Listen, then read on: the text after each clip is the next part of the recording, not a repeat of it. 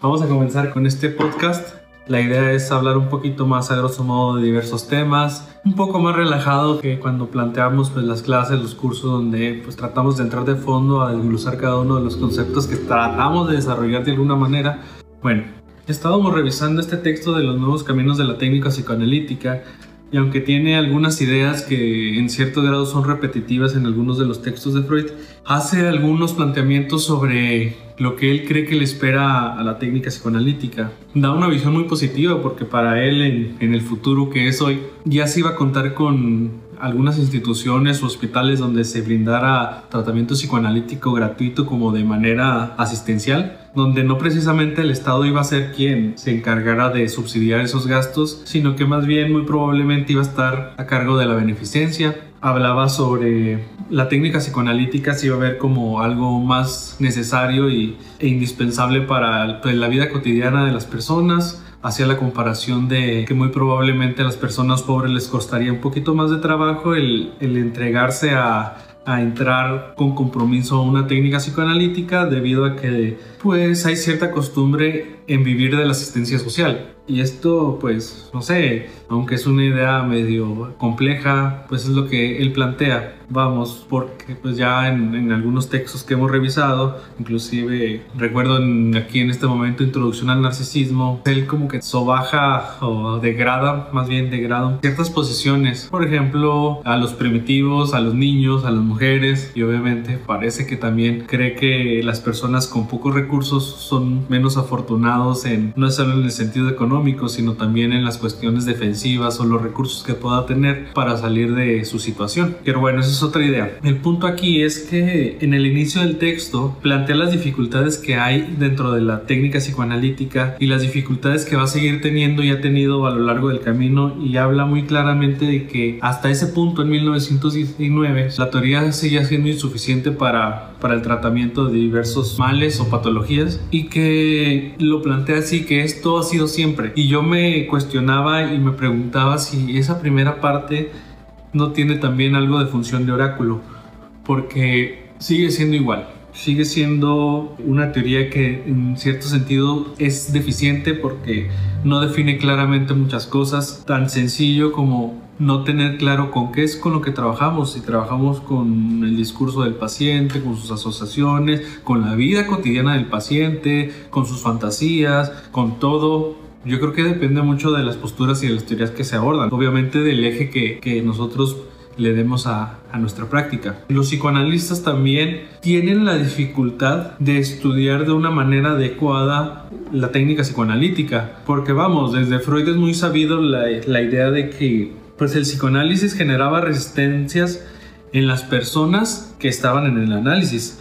Pero en este texto que estuvimos revisando de los nuevos caminos, también habla un poco sobre pues otras técnicas, otros profesionales, ciertas personas, ciertos grupos de la sociedad también tienen resistencias al psicoanálisis. En sí, como si el psicoanálisis tuviera una tendencia de generar resistencias en las personas que se encuentran en el contorno de esta práctica. Pero Lacan lo plantea un poquito diferente. Gran parte de las resistencias también las encontramos en los mismos psicoanalistas. Como los mismos psicoanalistas, sí, muchas veces tienen esta lectura, hablan mucho de poesía, hablan mucho de música, hablan mucho de cine, pero en el momento en el que realmente se plantea un postulado, si es una cuestión de cómo funciona su método, sacan aquí de, de la manga un truco de magia y pues regularmente dan respuestas así algo románticas de cómo funciona y, esta explicación de que no solamente dentro del análisis puedes saber lo que, lo que es, hay que vivirlo,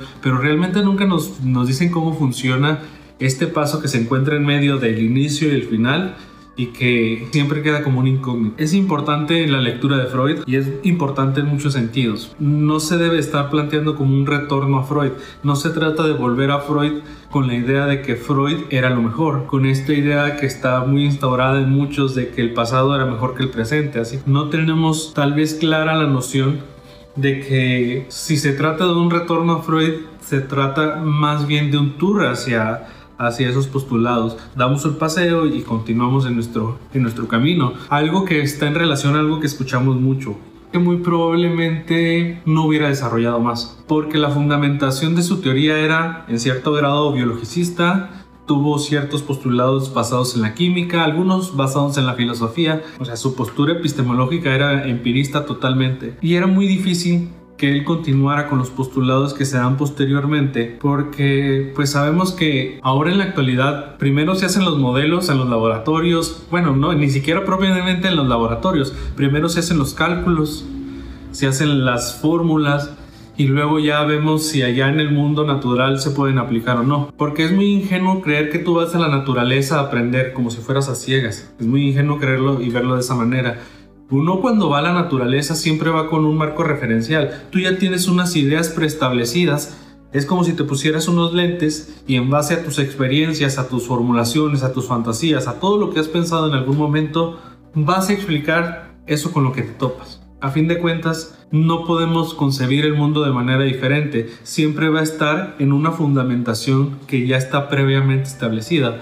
Y por eso yo creo que muy probablemente Freud no hubiera llegado nunca a estos nuevos descubrimientos o a estas nuevas postulaciones que se dan dentro del psicoanálisis. Que también esto nos lleva a otra parte. Yo creo que ya no es igual tampoco la postura científica de usted tiene que ir con el carpintero hacer muebles para que usted sepa lo que es el oficio del carpintero, que es empirismo. O sea, termina siendo empírico. Primero tienes que formar un, marco referencial, primero tienes que tener las ideas claras, las postulaciones, hacer fórmulas para entender con qué vas a ir a trabajar. Primero tiene que estar concebido previamente. Pero es una idea muy ingenua, muy mágica creer que únicamente con tu análisis propio vas a convertirte en psicoanalista. Pues es complejo, es complejo y definitivamente si no damos un giro a estudiando y cómo se está abordando el psicoanálisis, definitivamente pues va a perecer en algún momento. ¿A qué me refiero con esto? A que las ciencias que no se sirven de otras ciencias están destinadas a perecer. Y el psicoanálisis ha tratado de ser tan hermético para que postulados sigan en vigencia y como dicen siempre, pues es que la mente de la persona no ha cambiado, el inconsciente sigue siendo el mismo, todo depende y todo termina siendo una forma de lectura. La psicosis no se concibe igual ahora que como se concebía hace 100 años. Eso termina dando un giro epistemológico y una concepción totalmente distinta. Muchas gracias, cuídense y nos vemos.